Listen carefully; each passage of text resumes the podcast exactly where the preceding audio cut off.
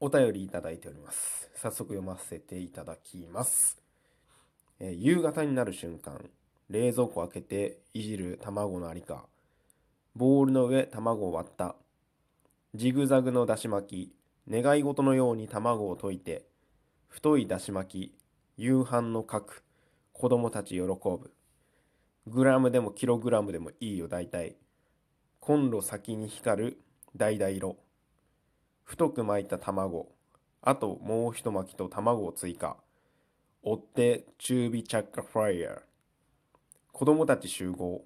あの頃の一人では見れなかった光景。じっと見つめてる出来上がるのを。それは一人でも大勢でも変わらないこと。しかし私は私だが、子供と私でドキュンになる。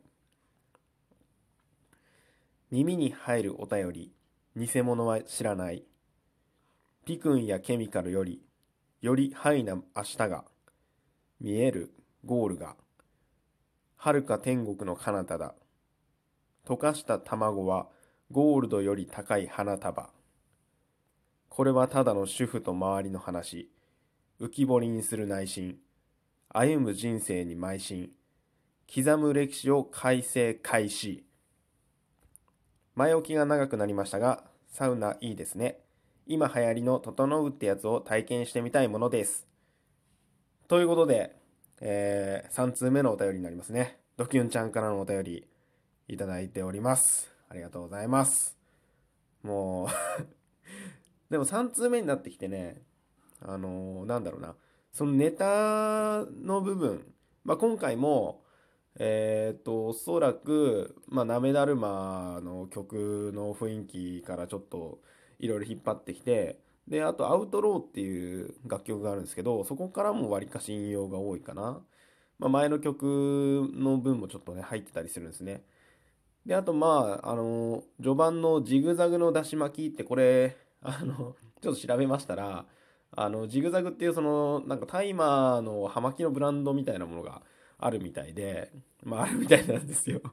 それだと思うんですよ。ただ、このジグザグって、でもジグザグのだし巻きってことは、僕なんか、あの、卵の殻がちょっと入っちゃったのかなっていう、そんなお茶目なところをね、想像しちゃったんですけど、初めはね。願い事のように卵を溶いてっていうのは、こう、溶いてる最中にこう殻とか拾ってたのかなとかね。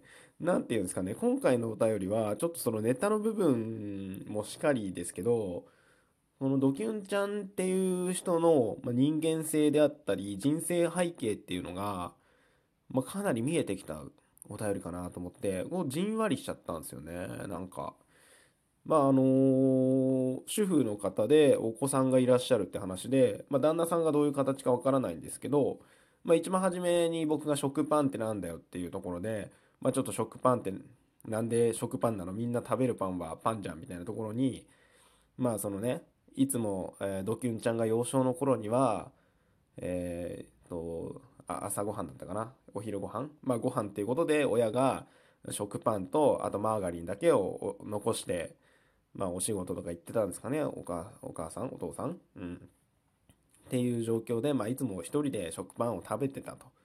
まあ、それが嫌だった。で、だからそれは、あの、今自分の子供にはそういうことは、うん、しないようにしているんだっていうようなお話があった中で、まあ、今回、だし巻き卵を作ってると。やっぱりね、ドキュンちゃんのあの話の中にいつもお子さんがいるんですけども、まあ、今回もそのドキュンちゃんがあの作るだし巻き卵を嬉しそうに待ち焦がれている子供たちのね、風景、この夕暮れ時の風景ですね。うん。それがね、思い浮かんだんですよね。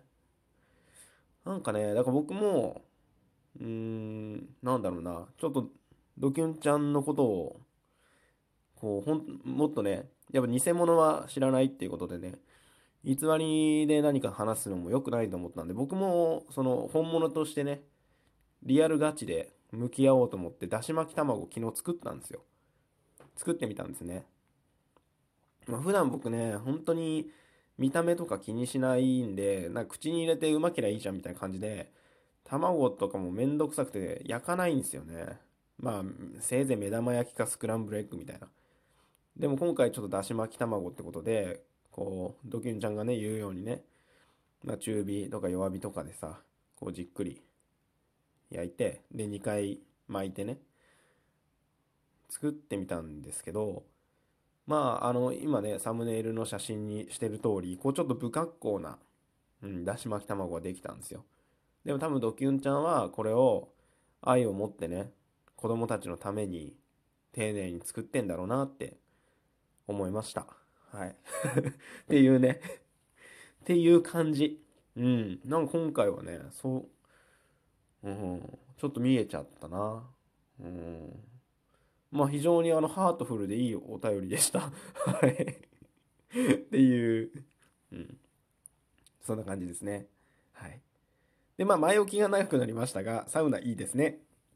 今流行りの整うってやつを体験したいものですってことでね、あの、いつも 質問というか一応あの、ちゃんとラジ、前回の放送の内容に触れてくれるところにももう優しさを感じてるんですけど、うん、サウナいいですね。僕はあの、もともと銭湯がすごく好きで、あの、一人暮らし始めてから、あの、近所に銭湯があって、そこがね、あの、温泉が入ってる銭湯だったんですよ。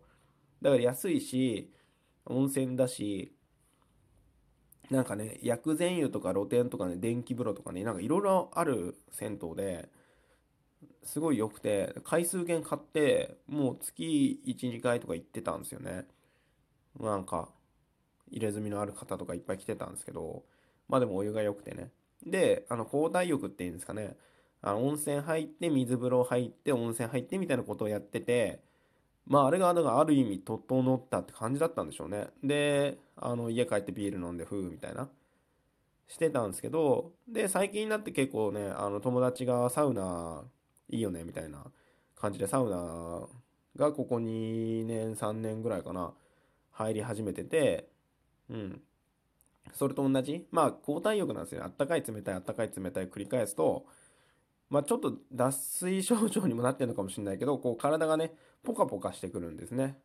だから体の芯から温めて、少し冷やして、温めてってやると、こう水風呂に入ってもね、そ、そっから出た後に、結構体がポカポカしてくるんですね。うん。それでまあ血行がこう全身巡って、こう最後は体が軽いような状況になるんですよね。まあ、整うってちょっとね、なんていうのかな。あの、トランス状態的なイメージがあるかもしれないですけど、まあまあ落ち着くってことですね。あとちょっと意識がこう遠のいていくとかいうかね。うん。で、サウナ、水風呂で一旦休憩するんですよね。で、これがまあ外気浴とか、まあ、サウナ入って水風呂入って、で、水風呂入った時にね、あの、一回体拭いてください。そうしないとあの、外気浴、外の風とかですごい寒くなっちゃって、まあ僕いつも拭き忘れて寒って思うんですけど、まあ、ちゃんと吹けば、あの、外も意外とね、寒くないんで、そこで、こう、外の景色とか見ながらね、風を感じながら、こう、物思いにふけったり何も考えなかったりっていうところでね、チルアウトするっていうことですけど、うん。それをなんか3回ぐらいやると結構いいよっていう話なんですけど、まあまあまあ自分のペースでね、入ったり出たりして、心地いいことを見つければいいと思うんですよね。なんか、整うって言葉だけ一人歩きして、まあでもそれは何なんだっていう感じですね。うん。まあ詳しく知りたい方は、あの、茶道っていうね、カタカナの差に道と書いて、茶道という素敵なサウナドラマがあるんで、そちらをぜひ見ていただければ、うん、大体のことはわかると思います。はい。よかったら見てみてください。Amazon プライムでもまだ見れるのかな？前は見れたんですけどね。はい。ということで、なんだろうな。なんかね、本当にほっこりハートフルな気持ちになりました。ありがとうございました。また、あの、ただの主婦と周りの話でも聞かせてください それでは、良い一日をお過ごしください。